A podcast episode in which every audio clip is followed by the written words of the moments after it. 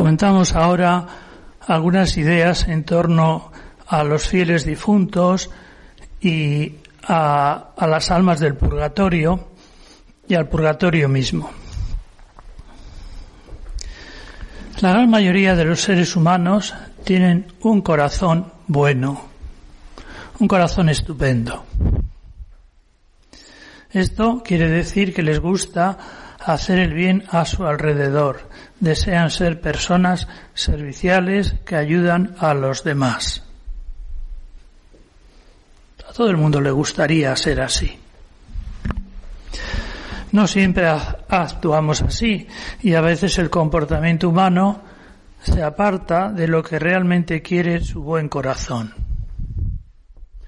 Pero si preguntas a cualquiera si desea hacer el bien a los demás, probablemente la respuesta sea afirmativa.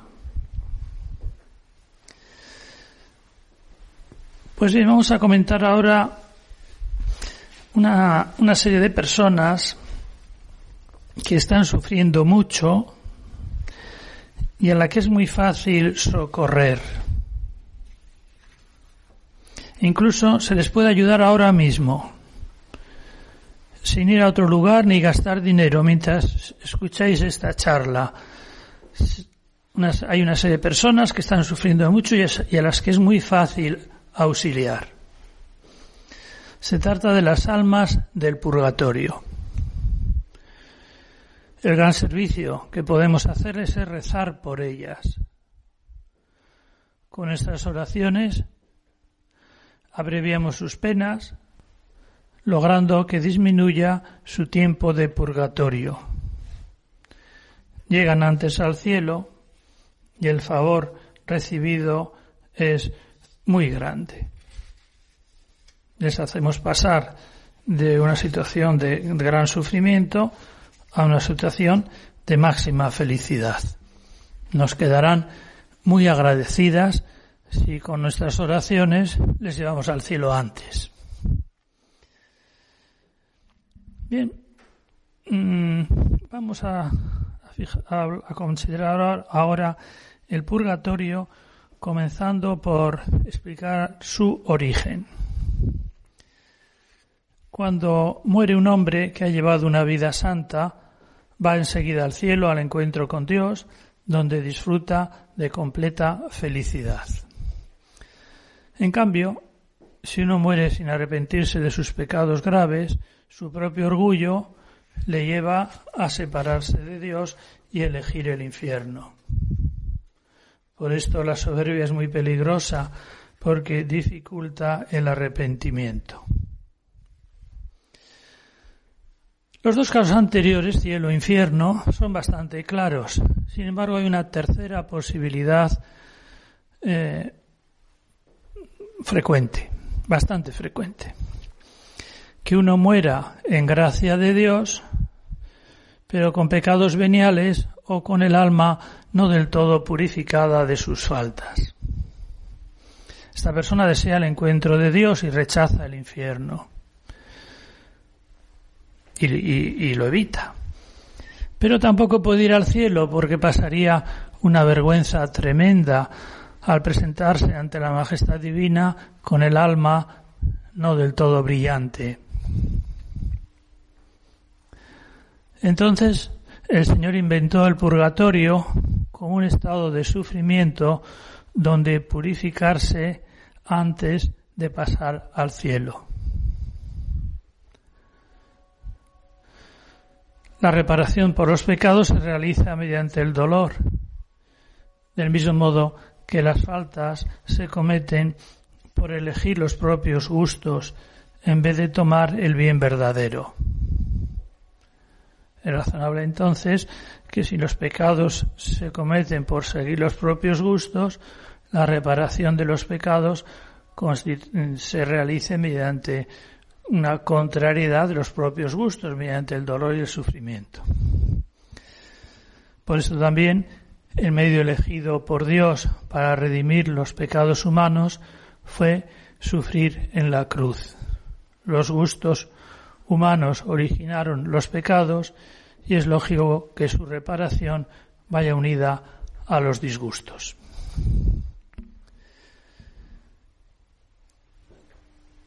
¿Cuáles son los sufrimientos del purgatorio? ¿Hasta qué punto son grandes?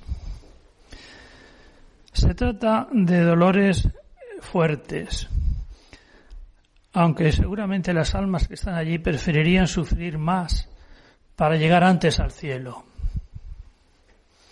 Santo Tomás de Aquino dice, en el purgatorio hay una doble pena, una de daño en cuanto que se retrasa la visión divina, tan ansiada por esas almas, y otra pena de sentido, según la cual son castigados por un fuego. En ambos casos, la pena mínima del purgatorio excede a la mayor pena de esta vida. La pena mínima del purgatorio es superior a la pena más grande de esta vida. Continúa Santo Tomás diciendo unas, unas palabras de San Agustín. San Agustín dice en un sermón, aquel fuego del purgatorio será más penoso que cualquiera de los sufrimientos que en esta vida uno puede sentir, ver o pensar.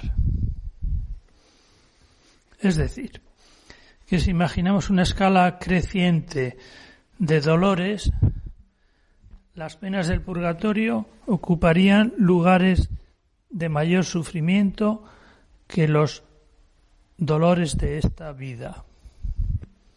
Allí será más grave una hora de pena que aquí cien años de penitencia amarga. Estas últimas palabras son de Tomás Kempis. Los sufrimientos del purgatorio son, por tanto, muy grandes, mayores que cualquier sufrimiento de esta vida. Entonces, teniendo en cuenta esto que nos dicen los santos sobre los sufrimientos del purgatorio, pues nuestras oraciones prestan un gran servicio a estas almas. Imaginemos, por ejemplo, una persona sufriendo mucho en el purgatorio. De pronto le dicen, ya puedes ir al cielo. Pero si aún no me toca, es que han rezado por ti. Dime quién ha sido, que desde el cielo voy a agradecérselo al máximo. Dime quién ha sido que esta persona me ha hecho el mayor favor de mi vida. Me lleva al cielo, me saca de aquí y me lleva al cielo. Nuestras oraciones les hacen pasar de una situación de gran sufrimiento a un estado de eterna felicidad y nos quedarán muy agradecidos. En especial, les ayudamos mucho si ofrecemos misas por ellos, pues la misa es la acción más grande y agradable a Dios que podemos presentarle. No se trata de una simple obra humana, sino que allí el mismo Hijo de Dios ofrece su vida al Padre. Por esto es costumbre cristiana rezar por los difuntos ofreciendo misas por ellos. La sabiduría cristiana, cuando hay un difunto, enseguida van a, pedir que se ofrezca una misa por mis difuntos, por este difunto. Porque se sabe la, el, gran valor que tiene cada misa. Bien, finalmente vamos a comentar algunas ideas en torno a cómo aparece el purgatorio en la Biblia. Porque algunas personas pueden inquietarse cuando comprueban o les dicen que la palabra purgatorio no aparece en la Biblia. Y es cierto, no aparece. Pero en fin, no todo, no todas las palabras aparecen en la Biblia. Y esto se puede responderles, no, no todo está en la Biblia. Pero es que en este caso, además, aunque falte la palabra, está presente el concepto, la idea, de varias maneras.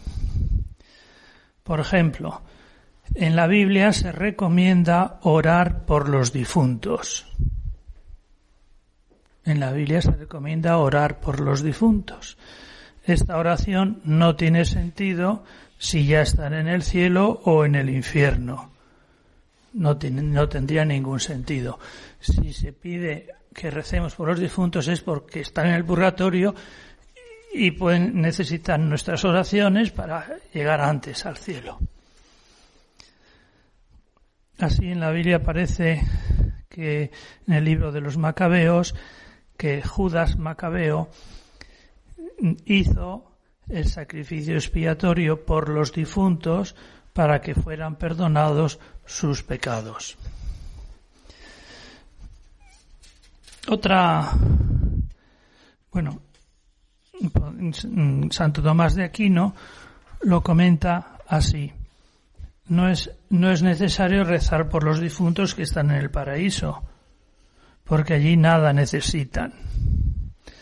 Tampoco es necesario rezar por los que están en el infierno porque no pueden ser absueltos de sus pecados, no se arrepienten. Por tanto, tras esta vida, hay algunas personas con pecados todavía no perdonados que pueden borrarse. Con nuestras oraciones podemos agilizar esa purificación. Y por eso la Biblia recomienda que recemos por los difuntos.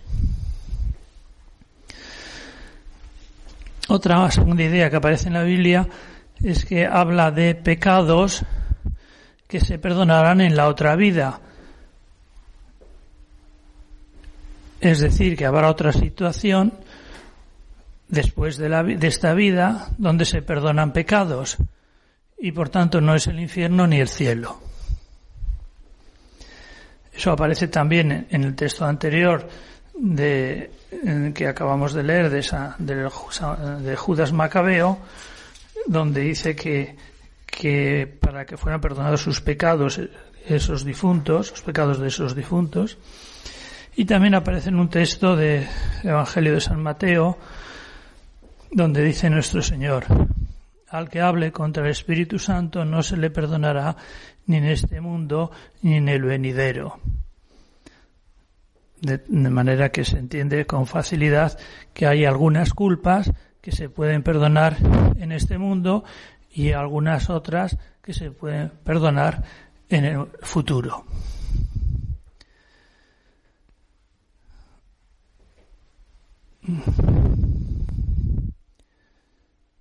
Es bastante claro si mm, no sería, eh, si a unos no se les perdona en esta vida y, si en, la otra, pues hay, eh, en la otra es donde se le perdona. Bueno, bien.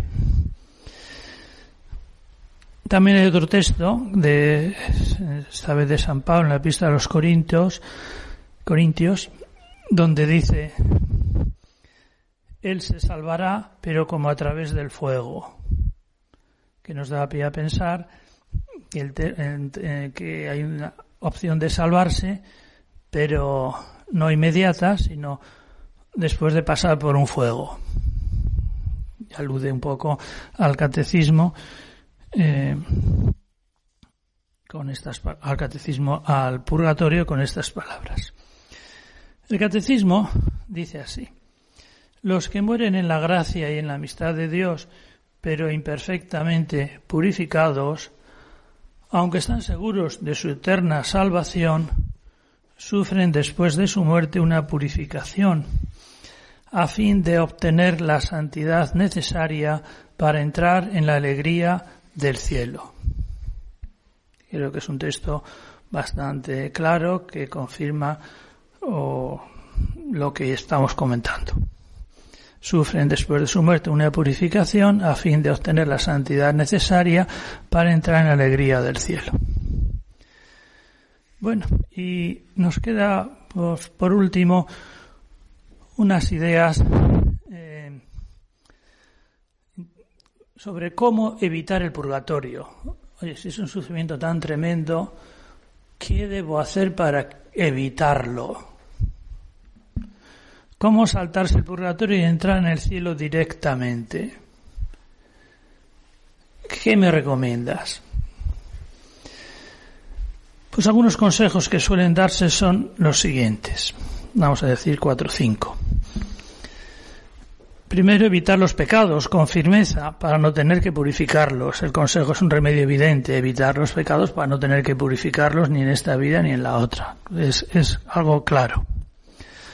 Segundo remedio, confesarse frecuentemente, fomentando el arrepentimiento y el dolor de los pecados, para que la confesión sea más eficaz es un remedio parecido al anterior. Antes era evitar los pecados, ahora se trata de borrarlos. Una confesión que borra los pecados.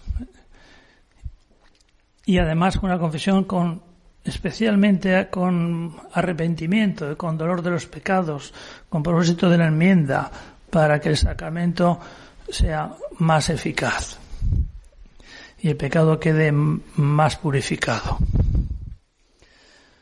Otro consejo para, evitar el purgatorio. Llevar una vida sacrificada, ofreciendo esos dolores a Dios como penitencia purificadora. Llevar una vida sacrificada hace que uno esté purificando sus pecados en esta vida donde los sufrimientos son menores que en el purgatorio. Además, esta idea proporciona el beneficio adicional de dar mayor sentido al sufrimiento. En cualquier vida hay sufrimiento, pues si uno encuentra que este sufrimiento me ayuda a ir al cielo directo, evitándome los sufrimientos tremendos del purgatorio, pues mira, mm, no, bienvenido sea, ¿no? Dos últimos consejos. Ganar indulgencias, sobre todo indulgencias plenarias, pues cada indulgencia plenaria purifica el alma completamente y, la lleva al cielo eh, directa, ¿no? Pero en fin, el tema de las indulgencias sería para otra oportunidad.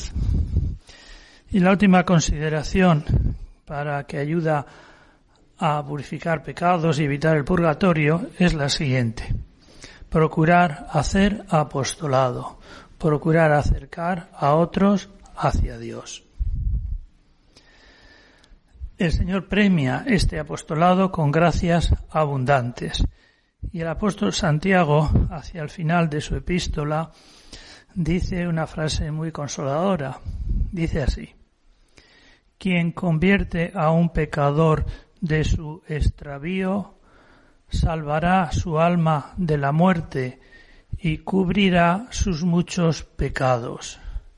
Quien convierte a un pecador de su extravío salvará su alma de la muerte y cubrirá sus muchos pecados. De manera que esta tarea apostólica, este hacer el bien a los demás, llevar hacia el cielo, hacia Dios a los demás, pues hace que Dios pues se ponga muy contento por, mm, por esta ayuda que prestamos a sus hijos y premia esa tarea apostólica con, con, con más perdón para el que la realiza. Cubrirá sus muchos pecados. Muchas gracias.